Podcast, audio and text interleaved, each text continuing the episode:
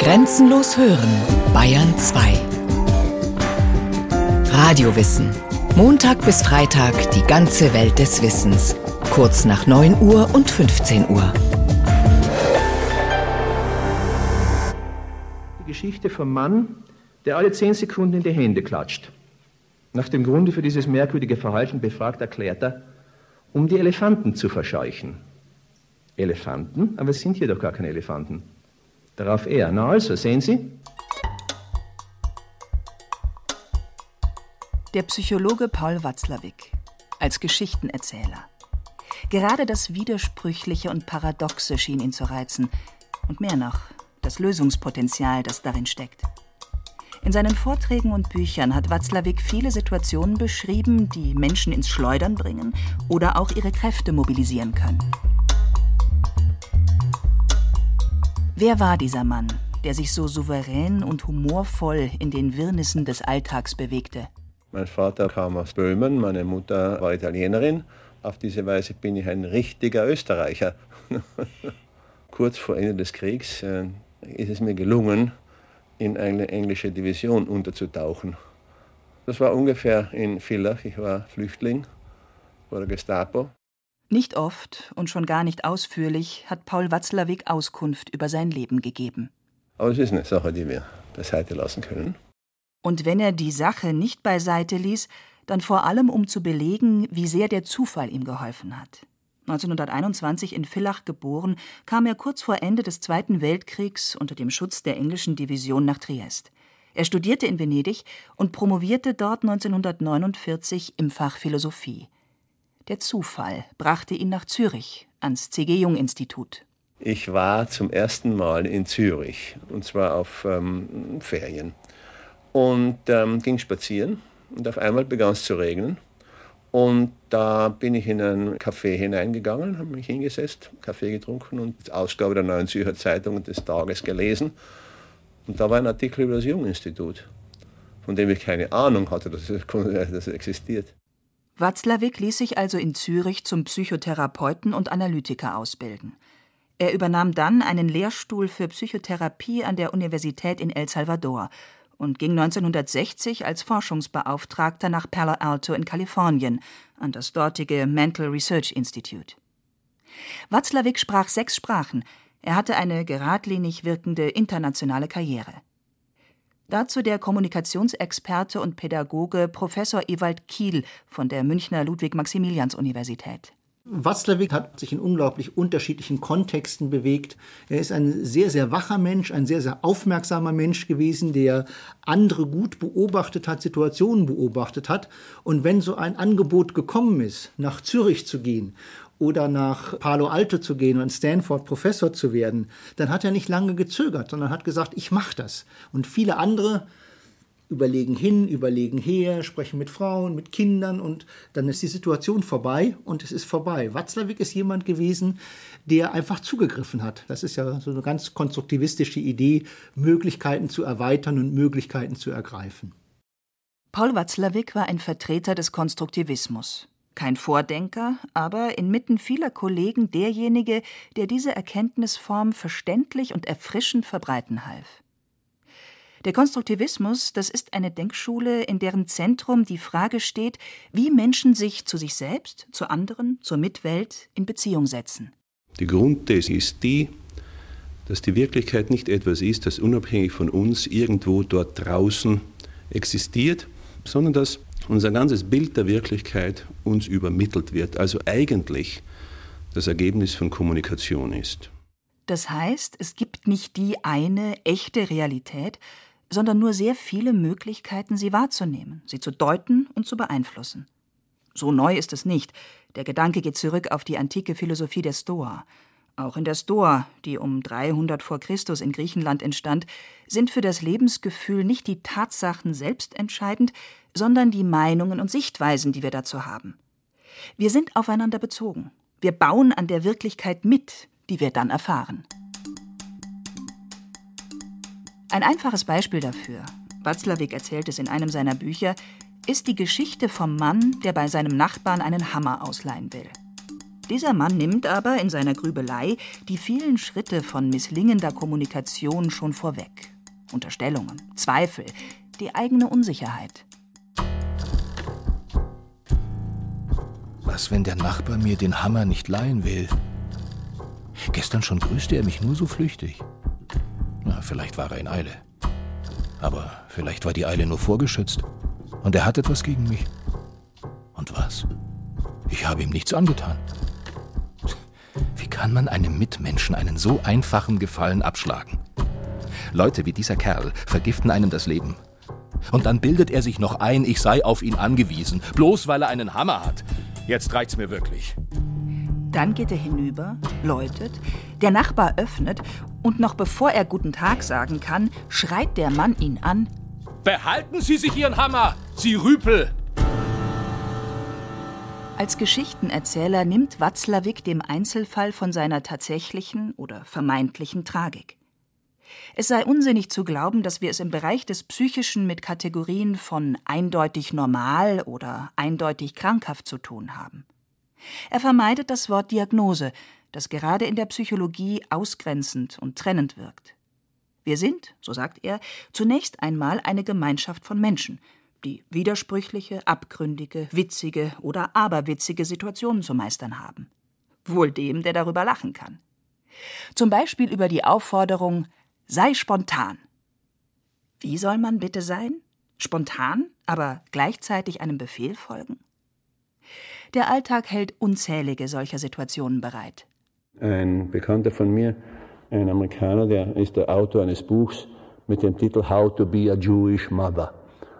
Er ist selbst jüdisch, also es ist nichts Antisemitisches damit verbunden, sondern nur, also er sagt in seinem Vorwort zum Buch, sagt er bereits, um eine jüdische Mutter zu sein, braucht man weder jüdisch noch Mutter zu sein.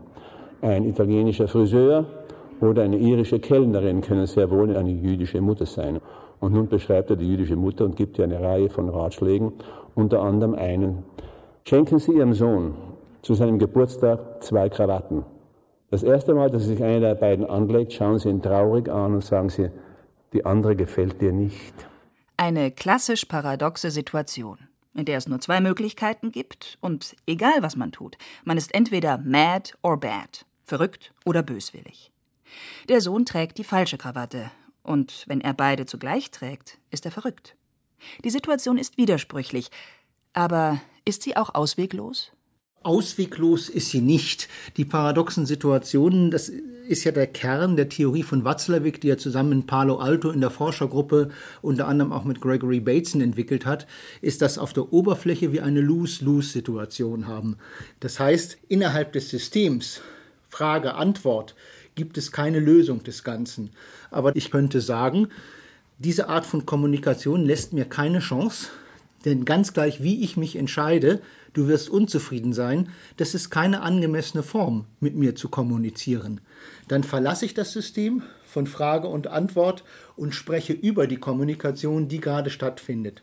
Und dieser Begriff der Metakommunikation spielt bei Watzlawick eine ganz, ganz große Rolle. Die moderne Psychologie spricht hier von einer Double-Bind-Situation, also Doppelbindung. Nicht alle Beispiele sind so lustig wie das mit den Krawatten, und harmlos sind diese Situationen schon gar nicht. Welche Auswirkungen hat es auf Menschen, wenn sie jahrelang unter den Bedingungen von paradoxer Kommunikation leben? Wenn sie die Doppelbindung auf äh, Gefühle bezieht, das heißt, dass der Betreffende dem Betreffenden gesagt hat, die, die Gefühle, die du hast, die solltest du nicht haben. Oder die, die Gefühle, die du haben solltest, die hast du nicht, und was das Gleiche herauskommt. Dann sind wir in einer Situation, in der das, das Problem eben auf der Gefühlsebene hauptsächlich dann akut wird. Das heißt, es ergeben sich Zweifel an der Fähigkeit, sich zu verstehen, die Welt zu verstehen, sich und der Welt zu vertrauen und stabile Beziehungen aufzubauen. Ein wesentlicher Ansatz des Konstruktivismus besteht nun darin, die Wirklichkeit so umzudeuten, dass sie als weniger leidvoll erfahren werden kann. Und das heißt in einer Double-Bind-Situation, es gibt einen Notausgang. Man muss ihn nur finden.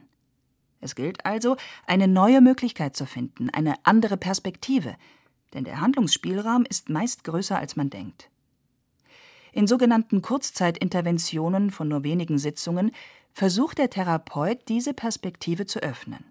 Ziel ist es, eine reifere und innerlich unabhängigere Position zu gewinnen. Das erfordert Mut und auch ungewöhnliche Ideen. Dazu ein Beispiel, von Paul Watzlawick in einem seiner vielen Vorträge erzählt. Da gibt es eine sehr schöne äh, orientalische Geschichte. Das ist die Geschichte von einem Vater, der seinen drei Söhnen in seinem Testament die 17 Kamele überlässt. Mit der Bedingung, dass der Älteste die Hälfte der Tiere, der Zweitälteste ein Drittel der Tiere und der Jüngste ein Neuntel der Tiere erhält. Ohne ein Kamel zu schlachten und zu zerteilen, aber das ist ja nicht der Wunsch des Vaters offensichtlich. Wir sitzen also da und versuchen und versuchen und versuchen eine Lösung zu finden und finden sie nicht. Da kommt ein Mullah dahergeritten, ein Wanderprediger. Sie halten ihn an, er steigt ab, fragt, was er für sie tun könne und sie erklären ihm das Problem. Und der Mullah sagt, das ist gar kein Problem. Hier, ich gebe mein Kamel zu den euren dazu, das macht 18. Du, der Älteste, erhältst nun also die Hälfte, das sind neun. Du, der Zweitälteste, erhältst ein Drittel, ein Drittel von 18 sind sechs. Du, der Jüngste, erhältst ein Neuntel, das sind zwei. Neun und sechs ist 15 und zwei ist 17. Das lässt ein Kamel übrig, nämlich meins. Besteigt es und reitet davon. Watzlawick hat nie gezögert, seine Quellen, die Vor- und Mitdenker zu nennen zum Beispiel den Stoiker Epiktet, den Philosophen Hans Feinger oder seinen Kollegen Gregory Bateson in Kalifornien. Alles, was gesagt wird, wird von einem Beobachter gesagt. Mit dieser These spannt der Konstruktivismus den Bogen auch hinein ins 20. Jahrhundert und bewegt sich wissenschaftlich auf der Höhe der Zeit – denn zu Beginn des 20. Jahrhunderts konnten Werner Heisenberg und Albert Einstein auf dem Gebiet der Physik nachweisen, dass es eine objektive Versuchsanordnung oder Messung nicht gibt. Der Beobachter ist Teil des Geschehens, er beeinflusst es und kann, während die Versuchsreihe läuft, nicht herausgekürzt werden. Wir bauen an der Wirklichkeit mit, die wir dann erfahren. Heißt übersetzt in die menschliche Kommunikation, auch unser eigenes Verhalten, unsere Gesten, unsere Bemerkungen entscheiden, ob ein Dialog, eine Begegnung gelingt. Wir sind immer eingebunden in das, was wir nur zu beobachten meinen. Watzlawick hat sich von Freud und dem langwierigen Prozess der Psychoanalyse zunehmend abgegrenzt.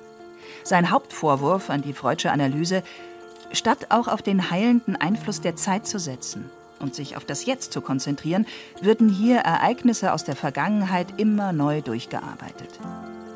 Während die Psychoanalyse den Einzelnen und seine innerseelischen Instanzen im Fokus hat, konzentriert sich der Konstruktivismus auf den kommunikativen Akt. Weil eben Kommunikation nicht ganz einfach Übermittlung sprachlicher Symbole ist. Also wir haben da eben im Englischen den Ausdruck Message sent is not necessarily message received. Also die, die gemachte Mitteilung ist nicht notwendigerweise die, die der andere empfängt.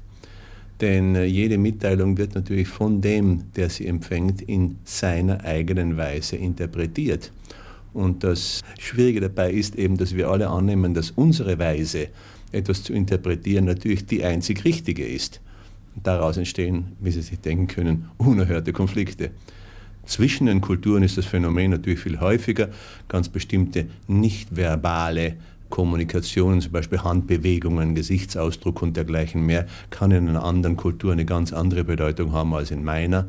Auch in einer und derselben Kultur, ja sogar in einer und derselben Familie können selbstverständlich ganz bestimmte Ausdrücke in einer ganz bestimmten Weise, aber in einer anderen Weise gesehen werden, als der Sender der Mitteilung es vorhatte. Wenn man schweigt, sich abwendet, sich nachlässig oder provokant kleidet, es ist alles Kommunikation. Klingt selbstverständlich, ist es auch. Und deshalb ist es eines der Axiome, einer der Grundsätze, die Watzlawick ähnlich wie ein Mathematiker formuliert hat. In einem weiteren Axiom unterscheidet er zwischen symmetrischer und asymmetrischer Kommunikation, je nachdem, ob Gleichheit oder eine Hierarchie besteht, etwa durch Machtfülle oder einen Wissensvorsprung. Diese Unterscheidung wird auch dann wichtig, wenn Situationen eskalieren. Denn symmetrische Beziehungen eskalieren gleichförmig, in oft hitzigen Debatten, während asymmetrische und hierarchische Verhältnisse zu plötzlicher Kälte und eisigem Schweigen führen.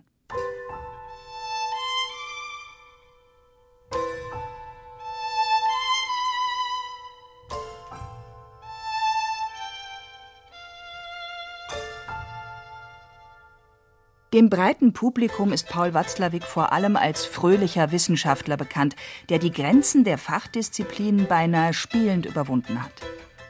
Er wurde ein Idol der 68er-Bewegung, und zwar gerade für Menschen, die in der Psychoanalyse an Grenzen gestoßen waren.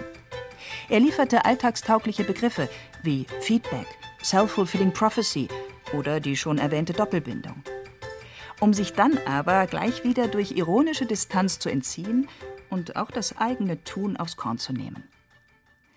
Sein Buch Anleitung zum Unglücklichsein erschien 1983 und wurde ein Millionenerfolg. Es räumt gründlich auf mit der Annahme, Ziel des Menschen sei es, das Glück zu suchen. Oscar Wilde hat das einmal sehr schön gesagt in Lady Windermere's Fächer. Da sagt eine der Hauptpersonen, sagt, es gibt im Leben zwei Tragödien. Die eine ist die Nichterfüllung eines Herzenswunsches, die andere ist seine Erfüllung. Von den beiden ist die zweite bei weitem die tragischere. In seinen Büchern nimmt Watzlawick gern Bezug auf literarische Quellen Dostoevsky, Goethe, Shakespeare. Literatur liefert ihm Deutungsangebote und schafft zugleich Distanz. Watzlawick war der Meinung, dass es therapeutisch sinnvoll sein kann, den Gefahren einer selbstbezüglichen Wirklichkeit zu entkommen. Durch Distanz und indem man die Idee aufgibt, das Glück erreichen zu müssen. Denn möglicherweise ist gerade die Glückssuche immer wieder am Nichtfinden schuld. Und vor allem, es gibt keine Patentlösungen, keine Rezepte. Es gibt allenfalls ein Katastrophenrezept, das da heißt mehr desselben. Und das gekennzeichnet ist durch krampfhaftes Festhalten an Mitteln und Wegen, die früher einmal erfolgreich gewesen sind.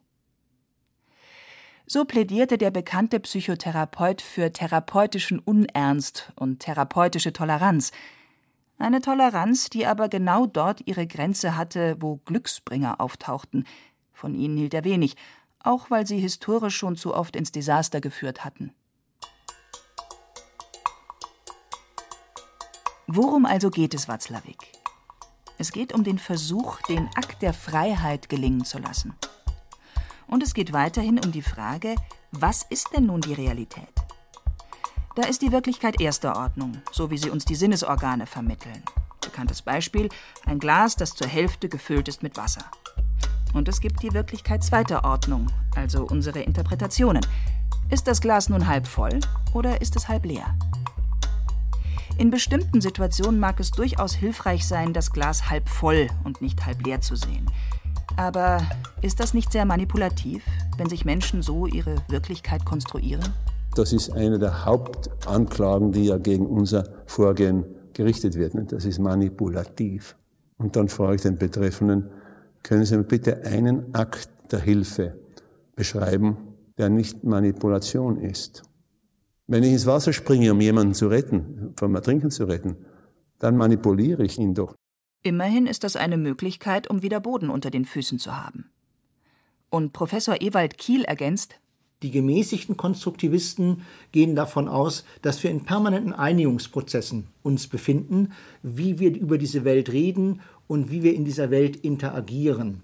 Und ich finde, diese Einigungsprozesse, die wir immer wieder ausführen und uns vergewissern, führen dazu, dass wir halt nicht in Scheinwelten leben. Zumal es kein starres, lineares Entweder-Oder gibt, sondern ein Denken in Wechselwirkungen. Und dieses Denken erweitert das Verständnis. Paul Watzlawick hat genau das verkörpert. Bei Vorträgen und Auftritten wirkte er ideenreich, schwungvoll, heiter, selbstbewusst und auf charmante Weise selbstkritisch. 2007 ist er in Palo Alto im Alter von 86 Jahren verstorben. Sein Vermächtnis? Eine Haltung zum Leben, die zuversichtlich macht, wenn er sagt, nur das Hier und Jetzt und unser Verhalten darin entscheidet, ob Kommunikation gelingt. Das allerdings erfordert Geistesgegenwart, Intelligenz, Vorsicht, Rücksicht, Umsicht, Weitblick, Scharfblick und Einfühlungsvermögen. Heißt im Klartext, das ist anstrengend und zugleich eine große Chance. Paul Watzlawick Wer es wirklich fertig brächte, zu wissen, dass er der Konstrukteur seiner eigenen Wirklichkeit ist, würde sich durch drei recht bedeutende Charakterzüge auszeichnen. Erstens wäre dieser Mensch im wahrsten Sinne des Wortes frei. Denn er könnte sich ja seine Wirklichkeit jeweils neu schaffen, neu konstruieren, wenn die alte Konstruktion nicht mehr zutrifft. Das heißt nicht, dass er dann der Wahrheit angelangt ist, bitte. Nein, nur, dass er sich besser angepasst hat. Dass die neue Konstruktion eben besser funktioniert als die alte. Hm? Zweitens wäre ein solcher Mensch im, wirklich im tiefsten ethischen Sinne verantwortlich. Denn wer weiß, dass er der Konstrukteur seiner eigenen Wirklichkeit ist, dem steht das bequeme Ausweichen in Sachzwänge und die Schuld anderer Menschen nicht mehr offen. Und drittens wäre dieser Mensch in einem sehr konkreten Sinne konziliant. Denn wenn er weiß, dass er sich seine Wirklichkeit selbst konstruiert, muss er mit Fug und Recht den anderen Menschen das ebenfalls zubilligen. Sie hörten Paul Watzlawick, Wie wirklich ist die Wirklichkeit von Christine Pitzke. Es sprachen Hemmer Michel und Christian Baumann, Technik Ulrike Schwarz, Regie Sabine Kienhöfer. Eine Sendung von Radio Wissen.